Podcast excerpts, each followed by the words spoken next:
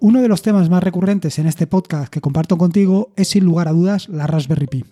Y es uno de los temas más recurrentes porque me parece una excelente herramienta, no solamente como herramienta de laboratorio para aprender, sino también para llevar a cabo tus pequeños proyectos o grandes, todo depende de lo que quieras hacer. De hecho, te he contado cómo puedes hacer un servidor de páginas web o cómo puedes montar un clúster, como te comenté en un podcast reciente. En este sentido, como te puedes imaginar, la salida de la nueva Raspberry Pi 4 pues, ha supuesto una revolución, tanto para mí como para la mayoría de los medios que hablan de tecnología. En este sentido, eh, tanto Ángel de Yugi como yo eh, decidimos comprar la Raspberry Pi eh, a lo loco y probarla. La hemos estado probando durante una semana y el fruto de esas pruebas es el podcast que te voy a dejar a continuación.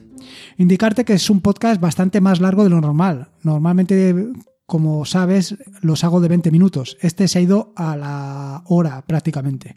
Así que tampoco me quiero alargar mucho. Lo único que te quiero comentar eh, para finalizar es que a pesar de que el podcast eh, se ha quedado en una hora, estuvimos hablando como dos horas 40 minutos. Así que imagínate. Bueno, en fin, espero que disfrutes.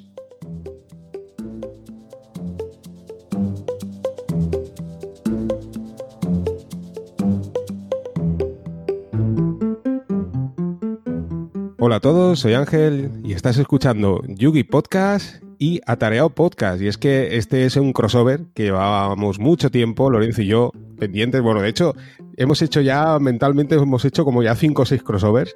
Y bueno, ahora ya no había excusa, hemos dicho, nos tenemos que reunir aquí y tenemos que hablar de la Raspberry Pi 4 que tanto Lorenzo como yo no, no, tardamos, desde el momento que apareció la noticia inesperada de que se había lanzado esta nueva versión, tanto Lorenzo como yo nos lanzamos ahí al vacío y dijimos, hay que comprarla, pero ya y esto, vamos, tenemos que probarlo. ¿Estás ahí, Lorenzo?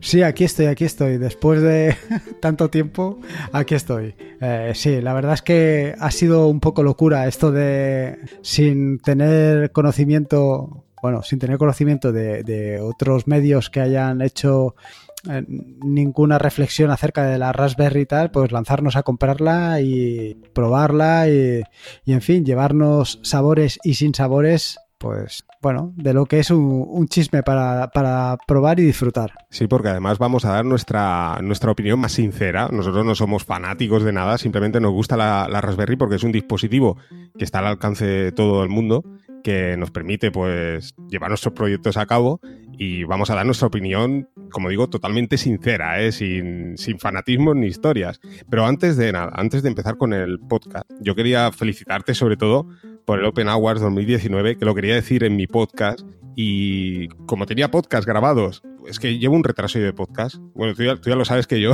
por privado te comento, Lorenzo, y digo, madre mía, tengo de temas y al final es que van a quedar hasta obsoletos. Y nada, pues eso, felicitarte sobre todo por toda tu trayectoria, que además yo sí que soy fanático y, te sigo desde, hace muchísimos años, tú lo sabes, que ya te, lo he comentado muchas veces, y nada, me alegro muchísimo que, te hayan dado este premio súper merecido, y además con, con, un montón de blogs súper importantes que estaban ahí en la lista, y bueno, has sido el ganador, o sea que, muchas felicidades. Ah, muchas gracias, Ángel. Yo, a ver, la verdad es que más que nada, sobre todo por, eh, y yo creo que lo he comentado más de una ocasión, tanto en el blog como en el podcast, sobre todo por darle difusión a todo esto. Porque al final a ver, todo esto de Linux y del software libre y todo está muy bien, ¿no? Pero, pero es algo que realmente mucha gente lo ve como intangible, ¿no? Que lo ve como muy lejano. Y yo creo que se trata de acercarlo porque se le puede sacar mucha punta a todas estas cosas que hacemos, ¿no? Todo esto del, IoT, del Internet de las Cosas, todo, pues tener una cámara, eh, no sé, montar un servidor para hacer no sé qué. Al final son cosas eh, que normalmente se utilizan todas en el mundo de la, administración de sistemas y de Linux y todo esto, pero que las podemos utilizar todo el mundo y todo el mundo le podemos sacar partido. Y no solamente le podemos sacar partido para nuestro propio beneficio, sino también eh, compartirlo con, la comunidad y, hacer todo esto un poquito más grande. Sí, sí, además, además me tienes enganchado con esos posts que estás haciendo de Bash. Tú ya lo sabes que yo te estaba diciendo, empieza con lo del Bash, empieza, porque la verdad es que yo ya, yo ya estaba enganchado y bueno, pues ahí siguiendo hoy precisamente, pues estamos grabando en viernes y ha visto el, que has puesto hoy y buenísimos también, porque Ya te lo he dicho muchas veces, ¿eh? Esto parece que sea autobombo, ¿eh? Pero es sincero. Yo, tú ya sabes que yo, yo te sigo de siempre y es que tú siempre exprimes al máximo todos tus tutoriales, o sea, buscas los exprimes todo al máximo, ¿no? Y entonces son tutoriales súper completos y la verdad es que yo sinceramente, pues te lo digo aquí públicamente, los disfruto mucho. Bueno, al final eh, eh, yo, yo, creo que nos pasa a todos, ¿no? El tema este de, de intentar eh, probarlo todo, de ver cómo funcionan las cosas, de llegar hasta, hasta el último ¿cómo se llama? Hasta el último recoveco para intentar sacarle todo y no sé, pues igual que todos los, vaya, todo esto que has sacado tú de Docker, que es lo que me toca a mí ahora a continuación de este de Bash, pues intentar pues por lo que he comentado anteriormente, ¿no? El tema este de, de esto de Docker que, que, a todo el mundo le suena así como muy extraño, ¿no? Que dice, ¿esto es un contenedor? ¿Esto, ¿Esto qué es? Pues un poquito materializarlo y que, y que vean las que vea todo el mundo las posibilidades que tiene, tío. Porque yo creo que en algún momento lo hemos comentado ahí en el pasado y yo, yo creo que te decía, ¿para qué será? ¿Esto qué, ¿Esto qué utilidad tiene que tener? Y fíjate tú si tiene utilidad y, fíjate las cosas que se pueden hacer con, contenedores. Sí, sí, porque además lo de Docker esto es una espiral como lo de Max, ¿eh? te lo digo en serio, porque yo he empezado ahora a hacer mis propios Dockers y tal y bueno, encontrando información, es lo que tú comentas, ¿no? Gracias al software libre, toda la gente que comparte sus contenedores, o sea, sus Docker files para crear sus Dockers en GitHub. Y bueno, es una espiral que te, lo digo sinceramente, cuando entras ya no sales, ¿eh? Empiezas ahí a hacer tus propios dockers, es, alucinante, ya verás, es un vicio total. Ahora cuando empieces con, estos posts, vamos, ya esto, y me tienes enganchado también, ¿eh? Sí, ves, a los de Emacs no me vas a encontrar, porque esos no lo voy a hacer. En esa espiral, no. tiempo al tiempo, ¿eh? Hoy te he enviado, hoy te he un enlace, ¿eh? Emacs versus BIM, digo, ¿eh? Ahí intentando convencer, pero no hay manera, ¿eh? Mira que, mira que te envía información, pero no, no hay manera. No, no, no. No, yo, lo de Max voy a dejarlo un poquito al margen. Lo que sí que estoy muy metido es con BIM. Con BIM es ya una barbaridad. Y, vaya, estoy empezando a dejar de lado Visual Studio Code para dejar hacerlo todo con BIM. Al final, Sí, porque es, es, lo que te iba a decir, es alucinante. ¿Te acuerdas también de aquello que estuvimos compartiendo? O sea, ¿cómo puede haber tantos desarrolladores que utilicen BIM? Y nos estamos yendo el tema, ¿eh? pero bueno, tantos desarrolladores que utilicen BIM, un software, bueno, como es el caso de Max, ¿no? Softwares que son de hace 40 años y que todavía estén totalmente vigentes, ¿no? Por parte de los programadores. Vaya, e, e, eso son cosas, tío, que me llaman muchísimo la atención, ¿eh? ¿eh? no sé, tío, son o manías o yo qué sé. Bueno, al final es como todo, ¿no? Que nos acostumbramos a algo, te acostumbras, pues empiezas a utilizar pues Emacs o Visual Studio Code o, o lo que o BIM o lo que sea y luego cambiar, pues nos cuesta, ¿no? Yo creo que nos cuesta a todos. Te cuesta incluso ir a mejor, pues, pues imagínate. Hombre, yo en, el caso, de, por ejemplo, de, Visual Studio Code, que tú también me lo recomendaste, la verdad es que, o sea, a nivel gráfico y todo esto es buenísimo, ¿no? Porque lo utilizas y, y tienes muy bien de información, todo muy visual. Pero claro, lo bueno que tiene BIM, por ejemplo, de Max, todo esto, es que cuando tú le pillas los atajos de teclado, o sea, la productividad que tienes se dispara. Lo que pasa es que, claro, hasta que alcanzas ese nivel, pues claro, eh, hay esa fase de aprendizaje que, cuesta un poco. Claro, tío, pero, pero eso es como todo. Eh, o sea, yo son de esas cosas que, mm, pues al final te das un poco cuenta, ¿no? También pasa con Visual Studio Code, ¿no? Si tú empiezas a estudiar, a utilizar Visual Studio Code tal, tal y como viene y haces uso del ratón y tal y cual, pues no le estás sacando el provecho que puede tener.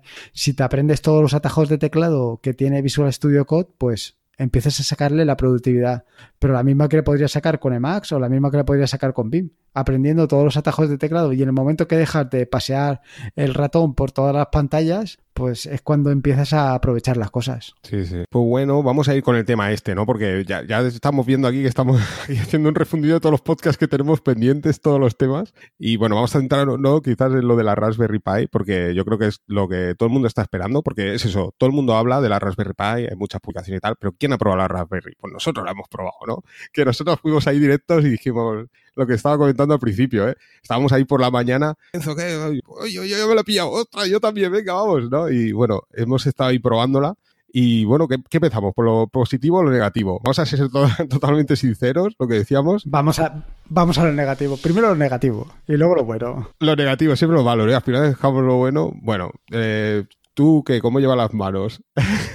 bueno, tú, lo, que me habías comentado, ¿qué, te querías comprar tú? Pues mira, yo cuando me lo dijiste estaba ahí dudando si comprarme una Raspberry Pi 4 o una plancha. Y la verdad es que he acertado totalmente. ¿eh? Me he comprado la Raspberry Pi 4 que me vale como un servidor y como plancha. Te has ahorrado la plancha, ¿no? Si le metes un disipador así un poco grande, ¡buah! Te hace las dos funciones, ¿no? Ve a saber unos filetacos que me puedo hacer ahí buenísimos. Sí, la verdad es que yo creo que tanto tú como yo, nuestras yemas de los dedos no han padecido el, ¿no? la temperatura de superior a 80 grados del procesador de la Raspberry, ¿no? Sí, sí, yo totalmente, tío. Yo, porque, claro, lo estábamos hablando antes, ¿no? El tema este de. Yo tengo ahora puesta en marcha la Raspberry Pi 3 con, con cuatro Raspberry Pi ceros encima, montando un clúster, y ya te había comentado antes el tema este de que a mí me parecía que esto hacía mucho calor y no sé qué, no sé cuántos. Y cuando puse la Raspberry Pi 4, que además lo tenía en otra habitación para aprovechar el tema de la, de la conexión directa por cable, y la puse allí en marcha, y cuando fui a ver cómo iba, la cogí de los USB y vamos, yo, yo creo que me hacen allí las, la esto, ¿cómo se llama? Las huellas dactilares y no me las den porque me había quemado completamente los dedos, tío. Se te quedaron pegados, ¿no? Ahí los dedos. Totalmente. Sí, a, mí me sorprendió mucho eso, ¿eh? Lo del... Porque en el grupo de Yugi también, ¿no? La gente me comentaba, ¿no? Y me decía, no, no, que está muy caliente, ¿no? Claro, pero la gente no se hace al caso. Piensa que le dice, pues está caliente, como tú estás diciendo, ¿no? Con la, con la Picero, por ejemplo, ¿no? Pero a mí me, sorprendió mucho lo que tú dices también, ¿eh? Al tocar la, la, carcasa de donde está ubicado los USBs, que estaba súper caliente. Digo, ¿pero cómo puede ser esto? Pero totalmente, ¿eh? o sea, eh, creo que es una barbaridad, ¿no? O sea, no, es... o sea, yo... La verdad es que la Raspberry Pi 2 yo, yo no la he tenido, ¿no? Yo siempre he partido de la Raspberry Pi 3. Eh, claro, luego lo he, puesto, he probado la Raspberry Pi 0, que no prácticamente no disipa calor ni nada. Y a mí la Raspberry Pi 3 me parecía que estaba caliente, que disipaba calor, pero claro, al lado de la 4, vamos, eso es un, refresco, un refresco totalmente. ¿eh? yo, comentaba, es que no sé si decir el doble, pero es que es muchísimo más, o sea, no es, es lo que tú estás comentando, o sea, la 0 está, no está fría, pero está prácticamente fría, ¿no? Pero es que la, lo que tú dices, la 3, a ver, yo la tengo, ¿eh? Con disipadores, ¿eh? Disipadores grandes. Porque, más que nada porque me obsesiono, ¿no? Digo, ostras, está muy caliente tal. Pero es lo que tú dices, que la otra dices, madre mía, Claro, tío, yo, yo eh, eh, o sea, a ver, cuando monté la 3 eh, estuve leyendo documentación al respecto, ¿no? Y todo el mundo aconsejaba el tema de los disipadores, dentro de los disipadores que puedes comprar ahí con sus pegatinitas para que los pongas y tal, el tema del ventilador. Eh, y, claro, yo estaba un poco, como dices tú, obsesionado, ¿no? Por el tema este. Dices tú, ostras, que no voy a poner el ventilador, que a lo mejor el ventilador se apaga y aquello se pega fuego y tal. Y claro, luego coges la 4 y dices, eh, está haciendo un poco el tonto. Un molino de agua tienes que meter ahí, ¿eh? Para refrigerar eso. Claro. Pues, mira, el otro día lo estaba pensando digo, que no compraré algún disipador de estos de, agua o algún rollo de estos, tío. Yo vi por internet con la 3 y pensaba, ¿eh? Con la 4, eh, no, no, lo comentamos, mira, lo estamos comentando ahora. Y te lo juro que lo pensaba, digo, cuito algo, o sea, ¿sabes? Esto con la bombita de agua que te refrigere y tal, porque, a ver, yo, yo he conseguido ya te lo dije, o sea, con porque mucha gente me preguntaba, pero ¿cómo lo haces? ¿Cómo lo haces? O sea, yo lo que hago es en las dimensiones del procesador, le pongo un disipador de esas dimensiones. Entonces, encima apoyo otro disipador, pero de a lo mejor de un procesador, ¿eh? o sea, con las dimensiones de la, de la Raspberry Pi, ¿vale? Y en este, en este caso, o sea, hasta ahí me quedó en torno a los 60 grados, pero solo el procesador, ¿eh? Porque tú tocabas lo que hemos comentado antes, o sea, tú tocas la, yo qué sé, la, el integrado donde está la, la RAM y está el rojo vivo, ¿eh? O sea, yo no sé, se va desprendiendo el calor a lo largo de la placa que, es alucinante. Y luego encima puse otro disipador que hacía tres veces las dimensiones de la, de la Raspberry Pi, ¿eh? Imagínate. ¿eh? Y ahí conseguí bajar a 57 la temperatura del procesador, ¿eh? Me marcaba la terminal. Pero ya te digo, toca lo que tú decías, o sea, tocas la, carcasa donde están los USB y todo eso y siguen estando calientes. O sea que, bueno, el, el procesador sigue baja, pero la placa me parece a mí que no. Yo lo que no sé es ahora con, la, esta nueva versión que han sacado del firmware si bajará suficientemente la temperatura. Yo no sé si ya no sé si tú lo has leído al respecto o algo. Sí, he leído eso que en las próximas actualizaciones estaría, pero me parece que estaba en beta ¿eh? o algo así. O sea, todavía no estaba o sea, como en modo estable y además no recomendaban tampoco hacerlo y tal. Y, esto es otra de las cosas que... esto es otra de las decepciones que hemos encontrado, ¿no? Que es que, claro, eh, estaba a punto de salir la Debian Booster, ¿no? Que era la última versión de Debian. Y como Raspbian es una derivada, pues claro, tampoco está en versión estable. De manera que encontramos muchos paquetes que... O sea, hay muchísimos más paquetes disponibles, pero a su vez todavía no está en versión estable. ¿no? De manera que hay cosas que no... Y claro, y luego también hay muchos muchas aplicaciones tenemos disponible en Raspbian, es lo que te iba a comentar, ¿no? Por ejemplo, el PVPN, ¿eh? para hacer tu, tu, VPN, que lo intenté poner y, me decía que no, que no, no todavía no, no, funcionaba, ¿no? Entonces también es un poco un, eh, ¿sabes? Un sabor amargo decir, ostras, tengo una cosa en teoría mejor, pero no tengo todo lo que tenía en la 3. Claro, pero a ver, esto es lo que, lo que hemos comentado en muchas ocasiones con el tema este de comparar la Raspberry Pi con, con, otras, con otras placas, ¿no? Que la gran ventaja que tiene la Raspberry frente a otras placas es la cantidad o la comunidad tan grande que hay detrás que, que eh, soporta una gran cantidad de proyectos. ¿Qué pasa? Que como en esta ocasión hemos sido tan, tan aventureros, por llamarlo de alguna manera, nos hemos lanzado ya a la piscina y, y, claro, la comunidad pues todavía no ha llegado a ese paso y vamos nosotros un poco por delante, tan por delante que ni hay proyectos, ni hay soporte, ni hay nada de nada.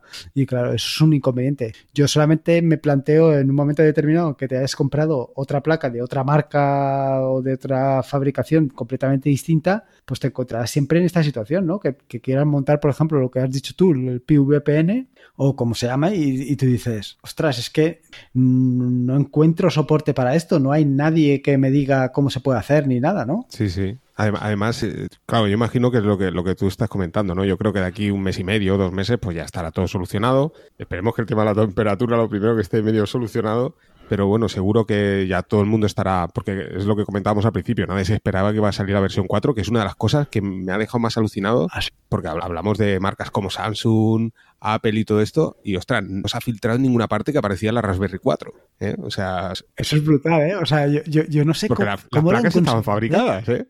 Sí, sí, sí.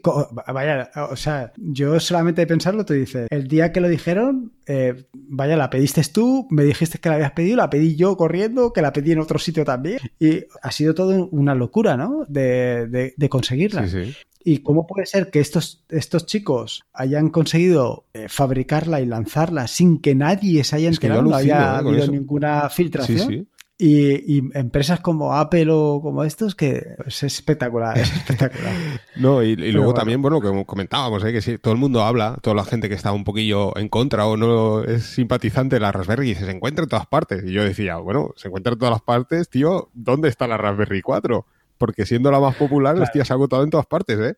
No, hombre, a ver, yo es lo que hemos estado comentando en, la- en los últimos tiempos, ¿no? Que al final eh, la Raspberry, eh, quieras que no, es el ordenador más vendido de la historia. Sí, sí. O sea, por delante de, de cualquier otro chisme. De, no sé si era. Bueno, no sé, porque yo el tema este de juegos y todo esto no lo sigo. La, X- la Xbox o Sí, bueno, las no sé cuál la. PlayStation y todo esto, ¿no? Sí, exactamente. No sé exactamente, exacto. No sé qué, qué consola es la, la que era más vendida, pero es que la Raspberry la ha le ha pasado completamente, pero completamente.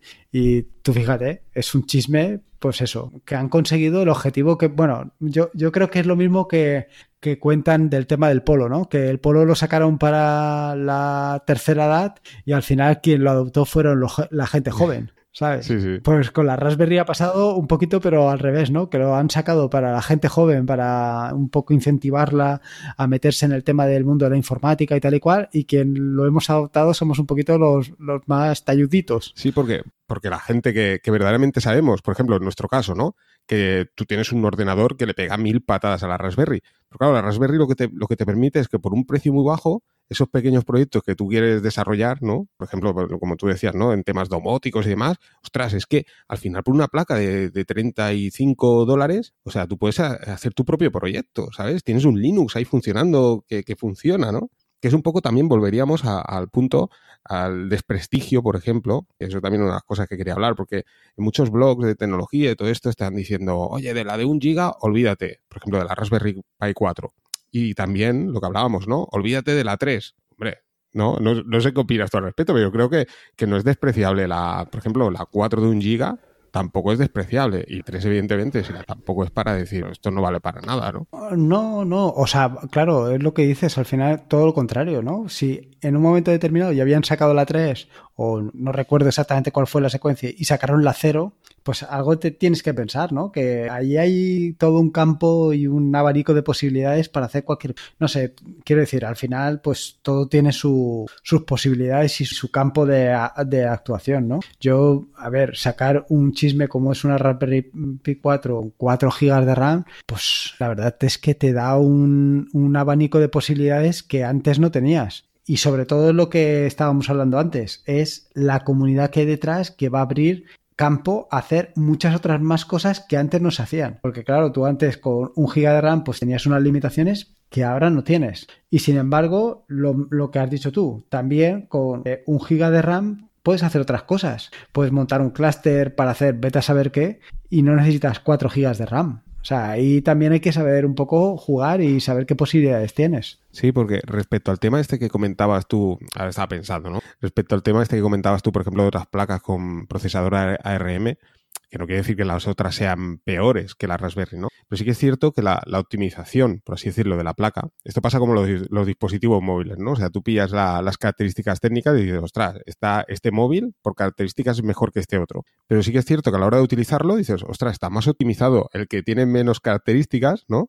que el otro que es muy superior en características técnicas. O sea, muchas veces el hecho que tenga mejor procesador, mejor, tenga más RAM, Cosa que la Raspberry sí que te tengo que decir que la Raspberry 4, al menos a la práctica, ahora con esta de 4 GB, que ahora, hablaremos, sí que es cierto que, mejora muchísimo más la, experiencia, ¿no? Por ejemplo, en el tema servidor, por ejemplo, pues muchísimo más que la, que la 3, ¿no? Pero quiere decir que muchas veces te das cuenta que no quiere decir que porque tengas mejor procesador, tengas... Al final también es todo el conjunto, ¿no? Y es lo que tú explicabas, ¿no? También en el tema de las aplicaciones, ¿no? Que yo también lo comentaba con, por ejemplo, con Pijol, ¿no? Que Pijol, pues al final está hecho para la Raspberry. Entonces, claro, la Raspberry te va a funcionar sí o sí, y en otro tipo de placa con arquitectura RM, pues probablemente tengas problemas. A lo mejor no, ¿eh? Pero probablemente sí, ¿no? Y claro, está todo pensado para la Raspberry. Claro, eso es, es lo que habíamos comentado un poco antes. Pues de toda esa gente que, que con el tema del software libre o con simplemente porque les entretiene o por lo, la razón que sea, pues en un momento determinado hacen un script que puede ser en Bash o, o lo que sea y, y hacen desarrollar una aplicación que está pensado, como tú muy bien dices, a la Raspberry. Que en otras placas pueden funcionar, sí o no. Pero claro, es que la comunidad que hay detrás de esto, tío, es espectacular. O sea, eso nadie lo podía haber pensado nunca jamás en la vida. O sea, es que yo creo que no se le ha ocurrido a nadie que pudiera haber tanta comunidad detrás de esto. Y esto pues, es positivo, que es lo que comentábamos siempre, ¿no? Es positivo tanto para Linux como la Raspberry, ¿no? Quiero decir que es retroalimentación mutua, ¿no? Al final también abre, muchas puertas también a la gente a conocer el sistema operativo, ¿no? Y bueno, y al contrario, ¿no? O sea, la gente que, que utiliza Linux, pues dice, o sea, la Raspberry, ¿no? Por ejemplo. Yo lo que lo que quería comentarte también, otro, otro sinsabor que nos quedó ahí mal, es el tema del arrancar el USB, ¿no? que yo, yo comenté en el podcast y todo, dijo, oh, Dios mío, 3.0, voy a meter aquí un, pendrive 3.0, vamos a flipar. Y qué va, no, ni 3.0, ni 2.0, ni nada. Eso es, la verdad es lo que dices tú. ¿eh? Yo iba con la misma intención. Es más, me lié la manta a la cabeza y digo, esto tiene que ser igual que en la, en la 3. Y hice la misma operación y tal y cual, pero nada. No, no, no, no, no funciona. Tienes que tirar de la SSD por lo menos por ahora. Ya veremos si eh, alguien saca alguna solución para funcionar. Y, y, lo que comenté o lo que comentamos en su momento, tío, el tema este de, del GPO, del GPIO 5, que claro, tú al activar la, el funcionamiento desde el USB o el arranque desde el USB, inutilizas el GPIO, el GPIO 5. Yo no lo había, no, me había fijado hasta ahora, tío. Luego leyendo la documentación y tal, pues, pues me, llevé esa sorpresa. Y, eh, es más, eh, ha sido una sorpresa frustrante porque últimamente he estado haciendo pruebas para, para leer eh, sensores de temperatura y tonterías de estas. Y en alguna ocasión estado utilizando el GPS 5 y no me funcionaba y no sabía por qué. Claro, eso es realmente muy frustrante. y no sé era por eso. Claro, tío. Es que, mira, eso, eso, es una de las cosas que no sé si fue este Emilcar que estuvo comentando sobre el tema de la Raspberry, que aquello que funciona y no sé qué. Claro, efectivamente es frustrante en el sentido de que la Raspberry es un, chisme que te lo tienes que cocinar tú todo. Y ahí es donde precisamente está la gracia, ¿no? Que te lo cocinas y realmente es donde aprendes y donde le sacas el jugo. Pero también tiene la parte, contra, la parte contraria, ¿no? Que si no te lo has cocinado bien, no va a funcionar. Y eso también es muy frustrante. Y cuando suceden cosas como estas, que como yo no me he leído bien la documentación y no he visto que, por ejemplo, la el GPI 5 eh, se anula cuando haces la operación del USB y estás haciendo pruebas con otras cosas y no te funciona, pues la verdad es que te queda un sinsabor, un, un amargor en la boca que es muy desagradable. Sí, sí. Yo, por, ejemplo, el, el, tema de, como tú comentabas ahora, ya lo he comentado en algún que otro podcast, el tema de la Raspberry, o sea, me lo compré paralelamente con el servidor. O sea, me, me compré el servidor, el Gen 8, eh, el HP Gen 8, y, y, paralelamente me compré la Raspberry Pi 3. Entonces, bueno, empecé a hablar en el podcast precisamente de la Raspberry a modo servidor, porque nadie hablaba a modo servidor. Y es que, claro, como tenía el servidor, instalé un Ubuntu server, pues todo aquello que iba montando en el, en el servidor decía, ostras, pues esto lo puedo montar. Entonces lo probaba y decía, ostras, funciona, ¿no? Claro, yo flipaba, decía, ostras, eh, lo que estoy montando en un servidor, claro, dentro de las limitaciones de la Raspberry 3, también funciona, ¿no? O sea, te montas un Mumble, lo montas, ostras, funciona. Pues decías, esto puede funcionar y funciona. Y claro, quiero decir que al final, yo lo he comentado muchas veces, por eso te decía, que yo era un usuario de, Linux, pues yo que sé cómo podía ser un usuario de Windows. Al final utilizaba un escritorio Linux, me gustaba Linux, porque me gustaba el software libre y toda la historia, pero en realidad no, digamos que no tenía un conocimiento. Y fue meterme en la Raspberry, claro, ¿qué pasa? Te metes a, modo servidor, necesitas conocer la terminal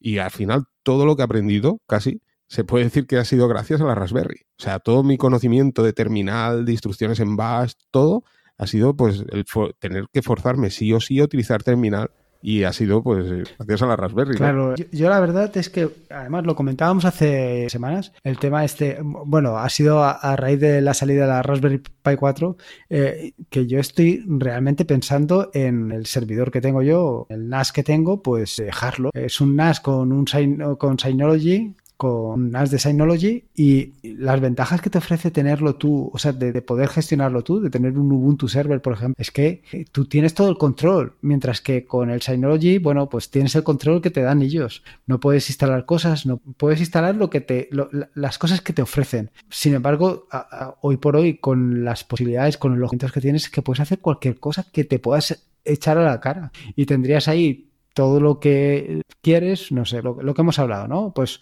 desde tener un servidor de backups, un, servidor de, películas y series, un servidor de música, vaya, cualquier cosa que quieras tener la puedes tener sin ningún tipo de problema. Sí, sí. Yo, ahora mismo, imagínate, tengo tres Ubuntu Server y un Debian. Tengo. Y la idea era montarme el nuevo Debian Booster también, dejarlo así como, ¿sabes? Que tenía pensado meterme dos Debian y dos Ubuntus. Quiero decir que pero claro, es, es, la gracia, ¿no? Esto con el servidor, ¿no? Y como tú dices, claro, la Raspberry 4, aquí ya iríamos al, punto positivo, ¿no? De la Raspberry 4, ¿eh? porque todo no es negativo. Hemos empezado por el negativo y es el tema que sí que da posibilidades para, utilizarlo ahora sí, o sea, antes también, ¿no? Pero ahora sí más, digamos, gracias al puerto gigabit, ¿no? Pues a poderlo utilizar verdaderamente de servidor, ¿no? Yo, la, verdad, yo mi, experiencia, como te comenté, o sea, lo primero que hice es montar dockers y, ostras, alucinando. O sea, yo que, utilizo el Gen 8 también, me llevé la sorpresa, claro, la velocidad se nota muchísimo a la hora de descargar un docker, por ejemplo, aparte de actualizar repositorios y tal, que me parece que, lo comentamos, ¿no? Que decías, ostras, parecía que estábamos utilizando el portátil, ¿no? Con la terminal. Dentro de, de bueno, que sabemos que es una Raspberry, ¿no? O sea, yo la verdad es que test de velocidad no he hecho, simplemente es lo que hablábamos, ¿no? La experiencia a la hora de, utilizarla. Las de los dockers se acaban súper rápido, funcionaban muy bien. Instalé Jellyfin y Plex en la, misma Raspberry 4, eh, instalé Snap también, porque también el objetivo era un poco también, después del PVPN, era utilizar WireGuard, que tampoco está todavía el paquete disponible porque estaba previsto. En teoría no se sabe si sí, si no, si estaría WireGuard ya, que está eh, en las últimas versiones del kernel si estaría también para Raspberry, que eso ya sería una pasada también. Y bueno, de momento no está, que es un poco lo que hablábamos, ¿no? El punto negativo, ¿no? Que muchas de las cosas no están disponibles todavía, pero los dockers que funcionaban muy bien, instalé Snap, funcionaban muy bien. O sea, en ningún momento yo creo que, el hecho también de tener más RAM te, permite esas paradas que te pega la Raspberry, ¿no? Cuando estás utilizando lo que dices, ostras, ha quedado clavada, ¿no? Y continúa, ¿no? Ese cuello de botella, ¿no? Que decimos. Pues la verdad es que va fluida, va, va muy bien. No sé a ti qué sensación no, te ha no, dado. No, vaya, con respecto a eso, yo el tema de actualizarlo, va, descargar paquetes, estuve montando un Nextcloud y es que la verdad va como un tiro, va como un tiro. ¿Lo montaste al final en no, o qué? o sea, llegué a montarlo, llegué a, a, configurarlo, pero no esta semana a utilizar. Pero ya te digo que descargarlo, montarlo, activarlo y ponerlo en marcha fue cuestión de, te diría minutos, pero no, muy rápido y muy, muy sencillo. Muy sencillo. Yo sí, no sé, sí. a ver, Sí, yo... Lo que, lo que estábamos hablando antes, ¿no? Que es que te da sinceramente para pensar en si tienes un NAS, dejarte el NAS de lado y usar solamente esto. Pero bueno. Sí, yo es, que, yo es que además de uno lo he comentado. O sea, la gente que principalmente nos escucha a nosotros, ¿no? Que probablemente le gusta trastear. Claro, si estás pensando entre comprarte un NAS de Synology, QNAP y tal, si te gusta nuestro podcast y estás trasteando como nosotros, olvídate de comprarte este tipo porque yo creo que te va a frustrar al final. Porque, claro, te vas a ver un poco como atado, ¿no? Porque dirás, ostras, sí, vale, esta, estas empresas me dan soluciones muy buenas y funciona genial y todo lo que tú quieras. Pero claro, a ti lo que te gusta es trastear. O sea, al final, eh, que, que se no le de una nube y tal, dices, vale, sí, con su aplicación de ellos y tal.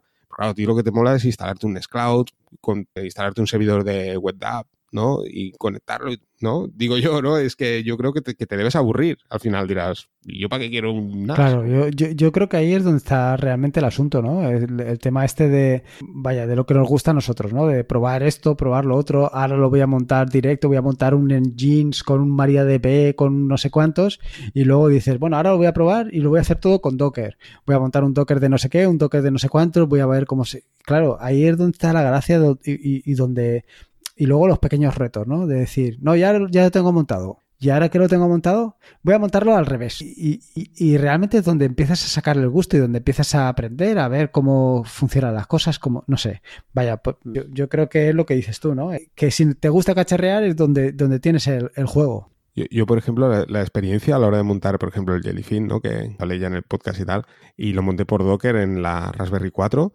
Eh, la 3 va, funciona, pero, o sea, va, ¿vale? O sea, le cuesta, ¿no? En la 4, la verdad es que la, la experiencia es casi como si estuviera en el servidor. O sea, no, va súper rápido. Claro, como, como no está el cuello de botella este, pues la, claro, transfiere los archivos multimedia súper rápido, ¿no? Y funciona súper fluido. O sea, funciona muy bien. Se nota mucho la diferencia. O sea, quiero decir que si, por ejemplo, tú quieres montar un servidor de multimedia entre la Raspberry Pi 3 y la 4, o sea, no, no hay duda. Compra la 4, eso está clarísimo. Y, luego, y además te sirve de plancha. Sí, también, además. que, que, es verdad. Luego me tienes que contar también los problemas del aire acondicionado, porque yo te digo la verdad, a mí también me ha, me ha dado la misma sensación. Digo, oye, ¿qué pasa? Que el aire acondicionado se estropea este año y probablemente era la Raspberry, ¿no? Que, que se estaba llevando todo el frío, ¿no? Seguramente. Pero, pero sí, a ver, a ver si se, se soluciona el tema este de la temperatura pero la verdad que en sí la placa, ostras, se nota mucha mejoría respecto a, la 3, por ejemplo, en todos todo estos temas. De hecho, yo montando lo que te decía, el Jellyfin, Plex, ahora no recuerdo, ostras, y al final no he podido hacer el test porque una de las cosas que quería mirar, y es verdad, no, no, no, no me ha dado tiempo a mirarlo, que, te lo comenté, era el tema del consumo, porque sí que sube el consumo respecto a la 3, es rarísimo. De hecho, el, el, hecho de que lleve a 3.0 creo que, los, los pendrives 2.0 te están consumiendo el orden de, de, medio vatio y metes un 3.0, creo que ya sube un vatio, sube medio vatio más por ser 3.0. Pero además está pues el tema de la temperatura. Ahí hay energía que se está perdiendo a tope, ¿no?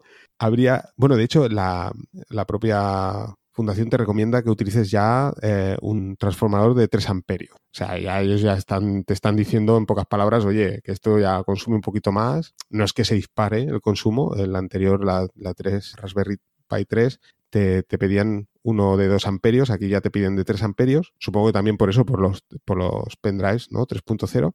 Pero no he podido hacer la prueba eh, del tema del consumo. Aún así, ya, ya te digo, no, no, no sé tú qué piensas, pero no creo que, que, suba mucho respecto a la 4. Aún así, ya te digo, el tema de la temperatura es importante. Por tanto, aquí se está perdiendo mucha energía. Ostras, pero ahora que lo dices, eh, yo tengo, la tengo alimentada desde un transformador. Me refiero a la 3. La tengo alimentada desde un transformador de estos que tiene varias salidas USB, que son de 2 amperios o 2 amperios y medio. ¿Sí? Y continuamente me está, me está dando alerta de que tiene alto, bajo voltaje. O sea, bajo amperaje. Mm. Siempre, ¿eh? Esa es la, la 3, ¿eh? La 3. Ostras. Que me, que me llama mucho la atención y yo, ostras, no, no lo entiendo.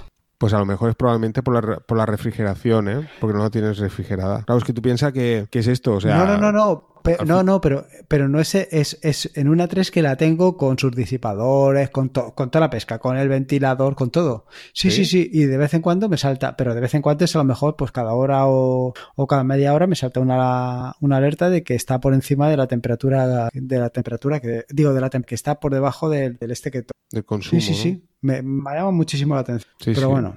Es verdad, me parece que vi un vídeo en YouTube, precisamente con la 4, que, sucedía eso. La habían puesto a modo escritorio, que es otra de las cosas que queríamos hablar, que ahí compartimos los dos, ¿no? Porque, o sea, la, salida del vídeo espectacular es, ostras, dos HDMI, vas a flipar con dos monitores en 4K. ¿Qué me estás vendiendo, no? no sé, no sé qué, ¿Tú, qué opinas yo, al respecto? Yo creo que ahí opinamos más o menos lo mismo. Yo, o sea, yo la Raspberry, sinceramente, yo la he comprado para, para jugar con ella en el sentido de pues montarla servidor, montarla de. Pero para utilizarla como escritorio, pues es que no lo termino de ver. Pero no lo termino de ver ni para mí ni para una persona que venga ahora o que se inicie ahora con Linux. Yo si quiero convencerle a alguien de lo espectacular y de las posibilidades que tiene Linux, eh, sin lugar a dudas lo que le pondría sería delante de un ordenador con un i7 con 32 GB de RAM y que aquello fuera un torpedo. No le pondría eh, todo lo contrario, un ordenador o una placa con unos recursos tan limitados como puede ser una Raspberry, que cuando empiezas a mover las cosas, pues parece que estás utilizando un Windows de, de hace 20 años. No sé qué, dices tú. Sí, sí, sí, no, y además es que es, lo típico, ¿eh? normalmente siempre te dicen, oye, mira, este ordenador viejo, le metes un Linux y, tiras para adelante. Sí que es cierto que yo te he comentado, ¿eh? Ordenadores muy viejos, les he puesto un Linux y, ostras, se han salvado, ¿no? Por así decirlo, ¿no? De no ser inusables con Windows decir, ostras, pues funciona, ¿no? Pero es lo que tú dices, la experiencia no tiene, o sea, no es una experiencia normal de, de uso. Quiero decir que está muy limitado. Claro, evidentemente la Raspberry con Windows, que sí que hay proyectos, ¿no? Que también le han metido Windows y tal, pero claro, funcionará mejor con Linux, pero lo que tú dices, la experiencia de usuario es, entre comillas, una basura, ¿no? Dices, esto no, no es usable. Claro, bueno, al final es eso, ¿no? Tú le, muchas veces el, rollo está en este, ¿no? Es que, claro, porque instalar Linux, que los drivers, a ver, claro, instalar Windows no lo vas a instalar porque siempre viene en el ordenador o en el, sí, en el ordenador que te has comprado, mientras que un Linux tienes que instalarlo siempre por narices. Pero si tienes que instalar un Windows en una Raspberry, a mí me gustaría verlo eso correr, ¿eh? Que eso tiene que ser una gozada. Alucinante. Una gozada. Y, Nada más iniciarlo en una pantalla azul, ¿no? Seguro, seguro. Y, te dice, vale, ya está. ha salido el logo de Windows, ¡pam! Y ya está, ¿no? que, no sea morada, que no sea morada. Eh, pero bueno, tío, yo no, sé, yo creo que la cosa hay que utilizarla para lo que, para lo que toca, ¿no? Que, pues hombre, no te digo yo que a un chiquillo, pues eso, de 7, 8 años le pongas eso como ordenador, pero no sé, si quieres realmente motivarlo y quieres decirle, mira, esto es otra opción que tienes que es realmente tan potente como la otra, intenta vendérselo de la mejor manera posible. Si vas a explicarle a alguien lo que es un coche, no le vas a poner ahí en una basura de coche, le pondrás un coche de, con una calidad mínima. Que no estoy diciendo que la Raspberry no tenga una calidad, digo es que al final pues cada cosa tienes que utilizarla para lo que, no sé, habiendo como hay microordenadores de 200 o 300 euros, gastarte, o sea, intentar solventar lo mismo con 25, pues que tampoco lo veo con 200 o 300, ¿eh? Quiero decir que si nada lo que quieres es vender una experiencia, experiencia hay que venderla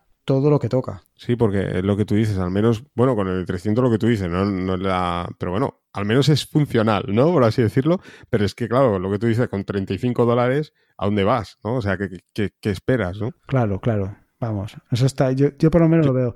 Y luego lo que has comentado tú antes, ¿para qué quieres dos HDMI? Yo es que no, no, no, he llegado a entender para qué hace falta. O sea, yo ahora mismo tengo tres pantallas pero vaya, porque es para mi, para mi trabajo, pero sacar dos pantallas para una Raspberry es que no lo termino de ver. Yo lo único que veía es, lo que te comenté, ¿no? Digo, hombre, está bien, por ejemplo, si tienes algún tipo de proyecto de, yo qué sé, poner como en los centros comerciales estas pantallas de publicidad que de una cara a cada lado o que metes una al lado de la otra y vas a algo, ¿no? Con imágenes o algo. Hombre, sí, mostrando fotos, no sé, o algún dibujo, algo, algún proyecto de este tipo, ¿no? Pero para montarte dos monitores y en modo escritorio, pues tampoco. yo yo en, su, día lo probé, ¿no? Dije, ostras, ¿no? Vamos a, poner a ver el escritorio, ¿no? Y es lo que decimos. Es, yo es que creo que no vale ni para programar, porque ellos te lo venden así, ¿no? Para aprender a programar y tal. Yo creo que es, es mejor hacerlo desde tu portátil, ¿no? Y no sé. No, hombre, a ver, para jugar con los GPIO y todo eso está muy bien, que le puedes sacar mucho partido. Eso sí, eso sí. Para programar, pues, pues como dices tú, ¿no? Programas en tu ordenador, luego lo traspasas a Raspberry y ya está. Bien, pero no sé, utilizarlo como un, como un entorno de escritorio. Mira, lo, único que sí que se podría utilizar, eso sí, claro, como escritorio virtualizado, o sea, utilizarlo, ¿no? Y por ejemplo, instalar un VNC en tu, que eso también lo he hecho yo, ¿eh? Para eso instalé la interfaz gráfica, ¿no? Y conectarme vía VNC. Aún así te tengo que decir que por el Wi-Fi que, bueno, también hay que decir que la versión 3, al menos la, la que yo, o a través de mi router en su día, pues tampoco es que me llegara súper extra fluido mm. el, o sea, la señal, porque estaba un poco lejos. Y bueno, sí que se veía el escritorio, o sea, pero tampoco lo acaba de ver muy funcional, ¿sabes? No es aquello que digas, ostras, va perfecto, ¿sabes? Esto es, vamos, el invento del siglo, ¿eh? Pero bueno, si tienes un servidor potente y tienes un, no sé, un sistema operativo ¿no? Así virtual y te conectas con la Raspberry, pues bueno, quizás sí pueda funcionar. No sé, mm. habría que probarlo. No sé, yo, yo creo. Pero. Yo creo que lo que has dicho tú, pues cada cosa es para lo, lo que es. Esto es para jugar, para aprender, sobre todo para aprender a hacer cosas. Que como dijo hace poco Pedro Mosquetero Web, que, que con esto ya puedes montarte algo en producción. Sí, sí, pero bueno, también tienes que tener en cuenta que, como muy bien has dicho antes, son 35 euros. Que si quieres poner algo en producción, quieres poner, por ejemplo, una tienda de una tienda online en producción y jugártela con 35 euros, ese es tu riesgo. Yo no lo haría, desde luego. No, no, sí, sí, está clarísimo. Habría que montar cuatro. cuatro Raspberries, ¿no? No, pero a ver, lo que sí que es cierto que yo, yo no lo haría, ¿eh? O sea, lo que tú estás comentando, ¿eh? Eh, pero sí que es cierto que dices, ostras, eh, te planteas, ¿no? Por eso, ¿qué es lo bueno de esta Raspberry, ¿no? Por ejemplo, con una de 2 gigas, aquí te montas un WordPress, como tú dices, ¿no? Y tal, y lo pasa, claro, eh, también tiene que ver el tráfico, ¿no? Claro, lo que decimos, ¿no? O sea, lo, ideal es hacerlo en un, en un VP, no hay duda. Pero sí que es cierto que, claro, ya no tienes las limitaciones que tenías en la 3, ¿no? No sé cómo lo ves tú, ¿no? O sea, el hecho del, de la conexión gigabit y todo esto, sí que dices, me gustaría ver, ¿no? Hasta dónde llega esto. no, no. Pero lo que tú dices, una cosa. Claro, no, no. Una producción casera, ¿no? O sea, no decir, oye, como tú dices, ¿no? Me arriesgo y monto un, ¿sabes? Monto una empresa y lo meto en una Raspberry, ostras. no sé. No sé, al final también es lo que dices, que todo es un poco relativo a lo que quieras hacer. Si quieres tener un blog, pues qué más te da tenerlo en una Raspberry que tenerlo en un VPS. Pues lo tienes en una Raspberry y cuando te canses, apagar la Raspberry y ya está. ¿Que quieres tener una tienda? Pues en una Raspberry, el sitio más. Cada cosa es lo que es lo que es. Desde luego, como tú muy bien has dicho antes, la mejor manera de aprender, de aquí a. Es que sí, que puedes sacarte un certificado de Linux eh, haciendo el examen y todo lo que tú quieras. Estoy totalmente de acuerdo. Pero si quieres aprender, una Raspberry sin lugar a dudas. Sí, porque al final es, es lo que decimos, te permite que por un precio muy bajo el poder a, practicar y aprender, ¿no? Llevarlo verdaderamente, como estábamos hablando, ¿no? En función, ¿no? Por así decirlo, ¿no? Porque además puedes montarlo, puedes proyectarlo en la internet, puedes conectar desde fuera, ver cómo funciona y tal, y te vas a encontrar con todos los problemas, ¿no? A la hora de montarlo todo, que luego todo eso, como tú dices, es exportable. Yo, por ejemplo, ya cuando he cogido mi servidor, digo, bueno, aquí ves, ya no tengo limitación. O sea, todo lo que he aprendido en el otro lado lo estoy utilizando aquí y no tengo ningún problema, ¿no? Claro, en la, Raspberry sí que es cierto que teníamos, teníamos ¿eh? digo teníamos en pasado, entre comillas, porque es, cierto que ahora ya con la 4 muchas de esas limitaciones han desaparecido. Yo, por ejemplo, lo que hablaba del tema de los dockers, claro, eh, tenía, cuando monté el Plex y el IFIN, todo esto, eh, estaba en torno a los 800 megas de, de, memoria. Y claro, la placa se movía con toda tranquilidad. Esto es la 3, ya cuando llegas a estos niveles de RAM, la cosa empieza a haber problemas. Sí o no, eh, a ti, a ti también te ha pasado que cuando ya te empiezas a llenar la memoria casi al máximo, dices, uff, ya empieza aquello a, a, pararse, se empieza a bloquear. Claro, en este caso, gracias a esta nueva versión, pues todo esto.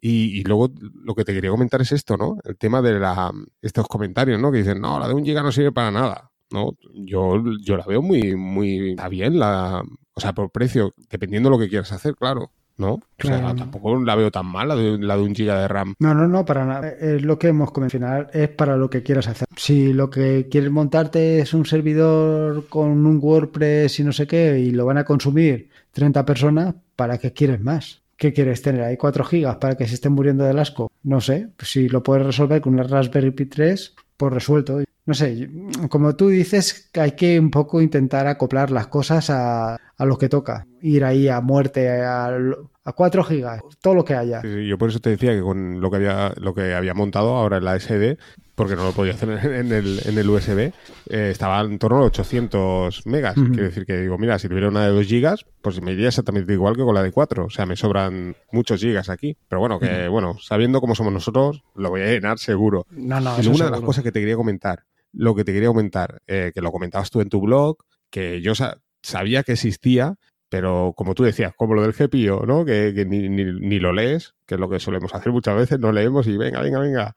Lo de iniciar sin el monitor. Sí, mira, Cuéntalo tú porque es verdad. Es... Mira, pues ese, eh, eso es una de las cosas que más me llama la atención porque lo he escuchado en varios, en varios podcasts distintos, ¿no? que, que todo el mundo, no, incluso si vas a la documentación oficial de la Raspberry, lo que te cuentan es exactamente la misma operación, ¿no? Lo- la misma, el mismo procedimiento y es que para arrancar la Raspberry por primera vez, que si tienes que quemar una SSD, que la tienes que poner, que tienes que utilizar un monitor, tienes que utilizar un teclado y realmente no hace falta nada de eso. Eh, con un poco de, de, vaya, conseguir las instrucciones adecuadamente, con quemarla eh, con la micro SD, ya puedes arrancar tu ordenador en, o sea, tu ordenador, la Raspberry, sin problema. Y no necesitas ni teclado ni necesitas monitor, que para mí desde luego, sin lugar a dudas, es lo más tedioso que te puedes echar a la cara. Tener que cada vez Sí, que sí. tienes que hacer un, poner en marcha una Raspberry, eh, hacer toda esa operación de conectar el teclado, conectar el monitor, me parece muy absurdo. Y yo hoy por hoy que tengo ya una granja de Raspberries, pues es que sería para contarme los dedos de las manos. Te tiras una semana, ¿no? Para ponerlo todo en marcha, ¿no? Claro, tío, es que... Ahí conectando placa por placa. eh, Yo es que imagínate, yo, yo me iba a la cocina, a la tele de la cocina, por el HDMI, con el teclado, con la Raspberry, con el transformador ahí, digo, madre mía, ¿sabes? Sí. Me da un palo. Eh, claro, tienes que iniciar, eh, sudo, raspi, config. Venga, entra al menú. Hostia, ¿cómo era esto? ¿En qué, en qué, parte del menú estaba? Habilitar el SSH.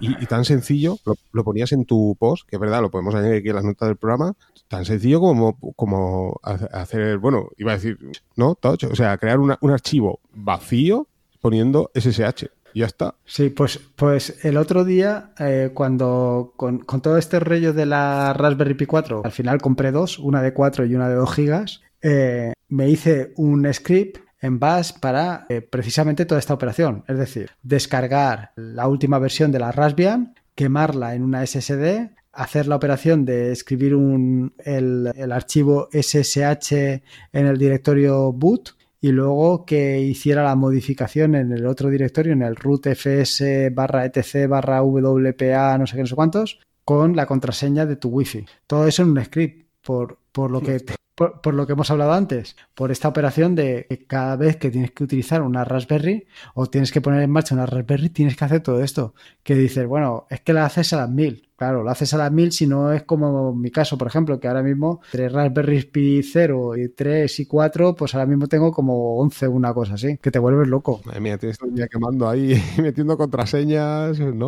Es un infierno. Claro, un faenón. Claro. Es verdad. Y tú como, ahora comentas que lo hacías así, ¿no? Que lo haces con DD para hacer la, la copia. Sí, ¿O sí. ¿Cómo lo Sí, haces? sí, con La- DD, con DD. Sí, ¿no? Sí.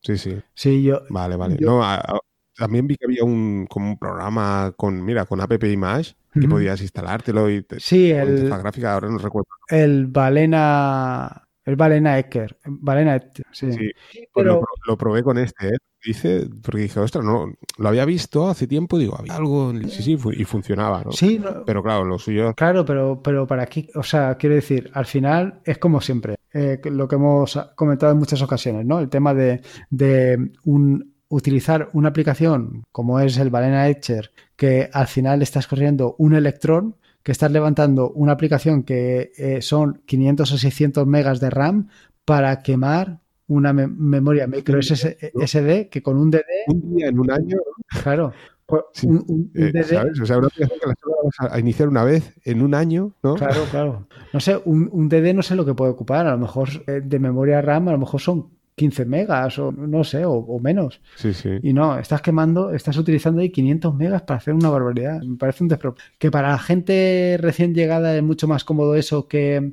que tirar de terminal. Bueno, sí. Pero si te vas a meter en una Raspberry, pues lo suyo es que empieces con la terminal cuanto antes.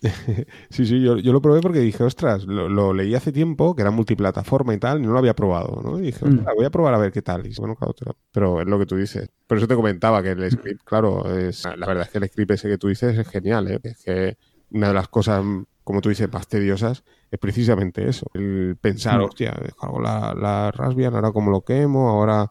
¿eh? Y en cambio, si de esta manera luego tienes de la contraseña, entrar, si lo haces por wifi, Claro, y tú- y imagínate luego actualizar todas las Raspberries. eh, es un- un- una bonita faena. Oye, y un- sí, porque luego tú... Dime, dime. no, te iba a preguntar tú, ¿y el tema de la transcodificación y tal? Eso... Claro, aquí tenemos el problema de la transcodificación, que claro, nu- nuevamente pues eso, el procesador no tiene potencia, por lo tanto, bueno, tenemos que hacer reproducción directa.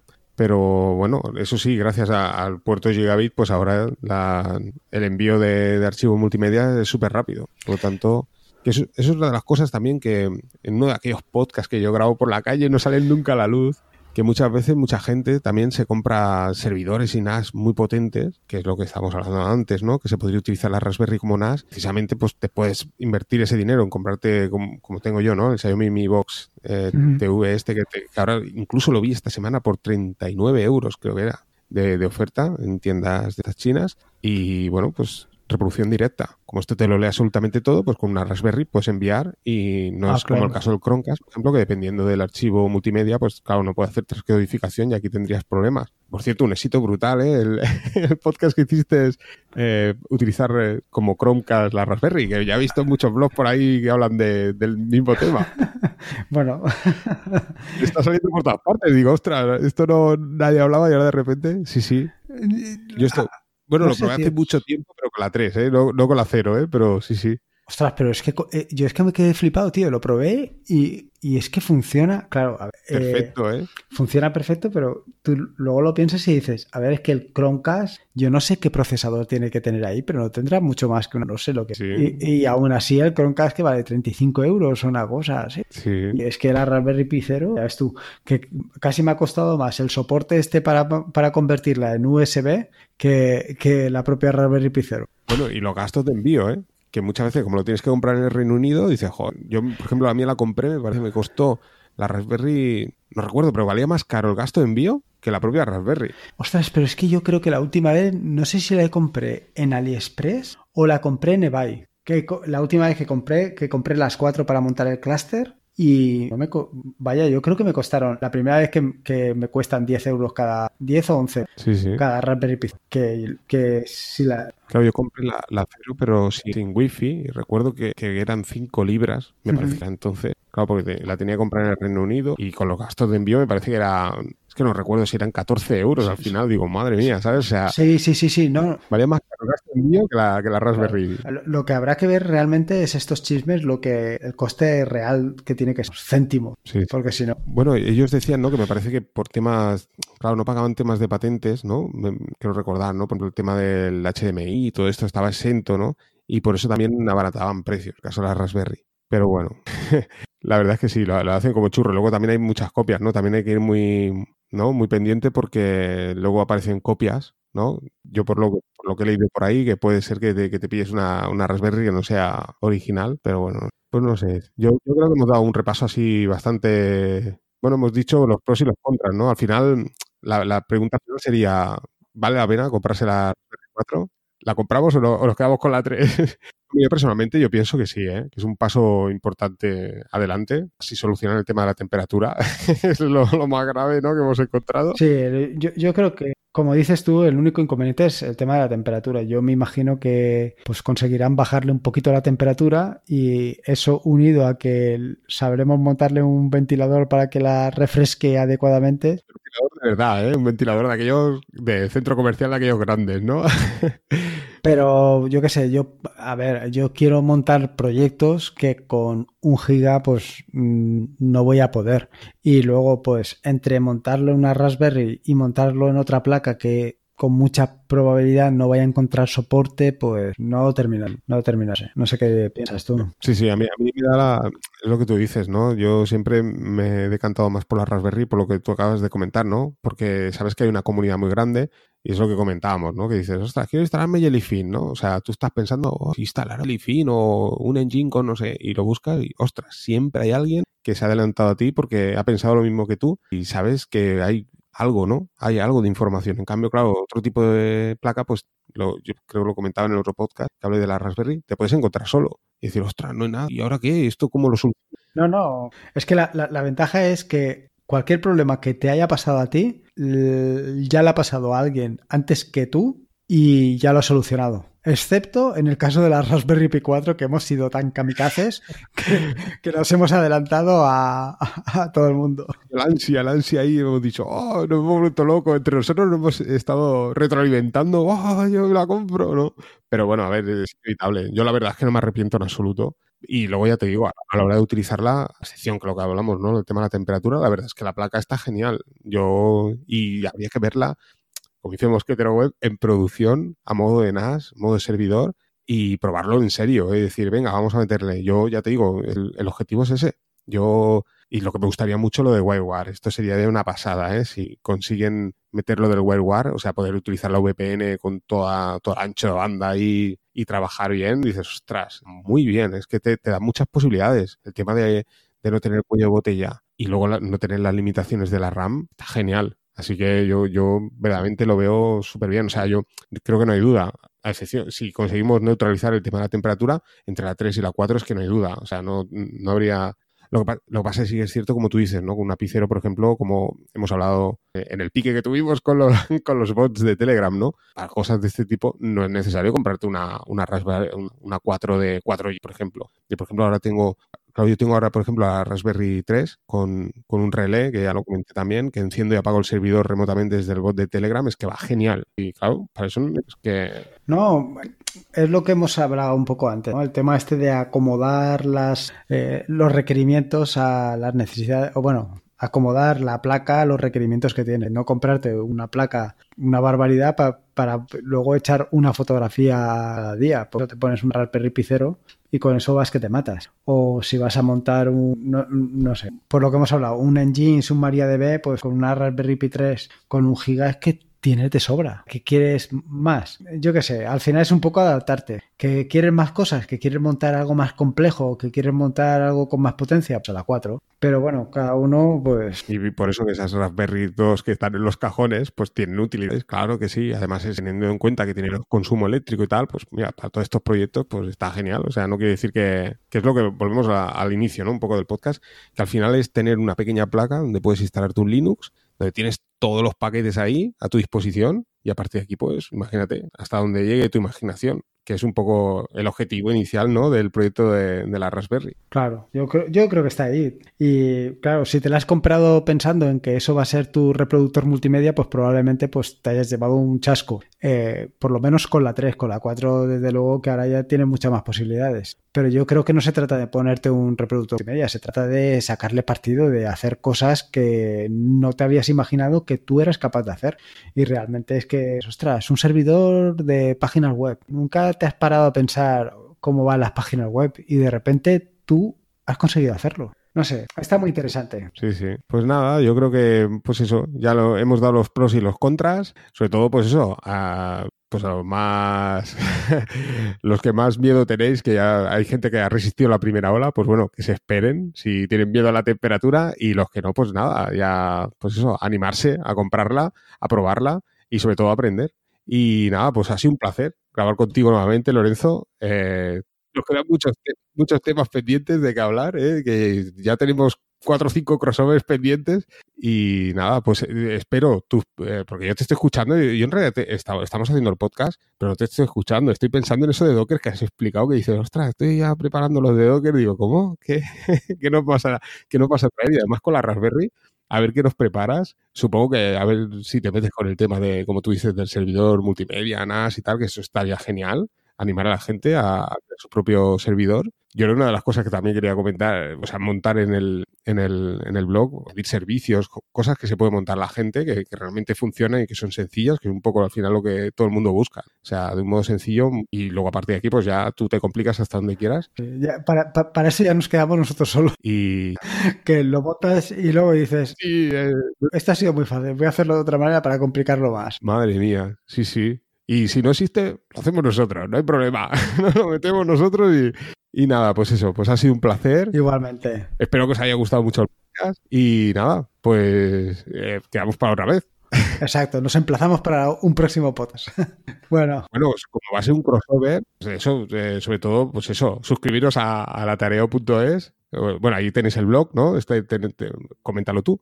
Lorenzo. Bueno, pues eso, que podéis suscribiros a, a tarea.es, eh, tanto al blog para seguir lo que voy publicando como al podcast. Y luego, pues Ángel que comente su parte, la parte contratante. Sí, sí, bueno, yo, y yo a YouGeek. O sea, tan sencillo buscar en Google YouGeek y eh, y nada, pues eso. Eh, sobre todo seguir el, el, tutorial de Bash que está montando Lorenzo, que está, está genial.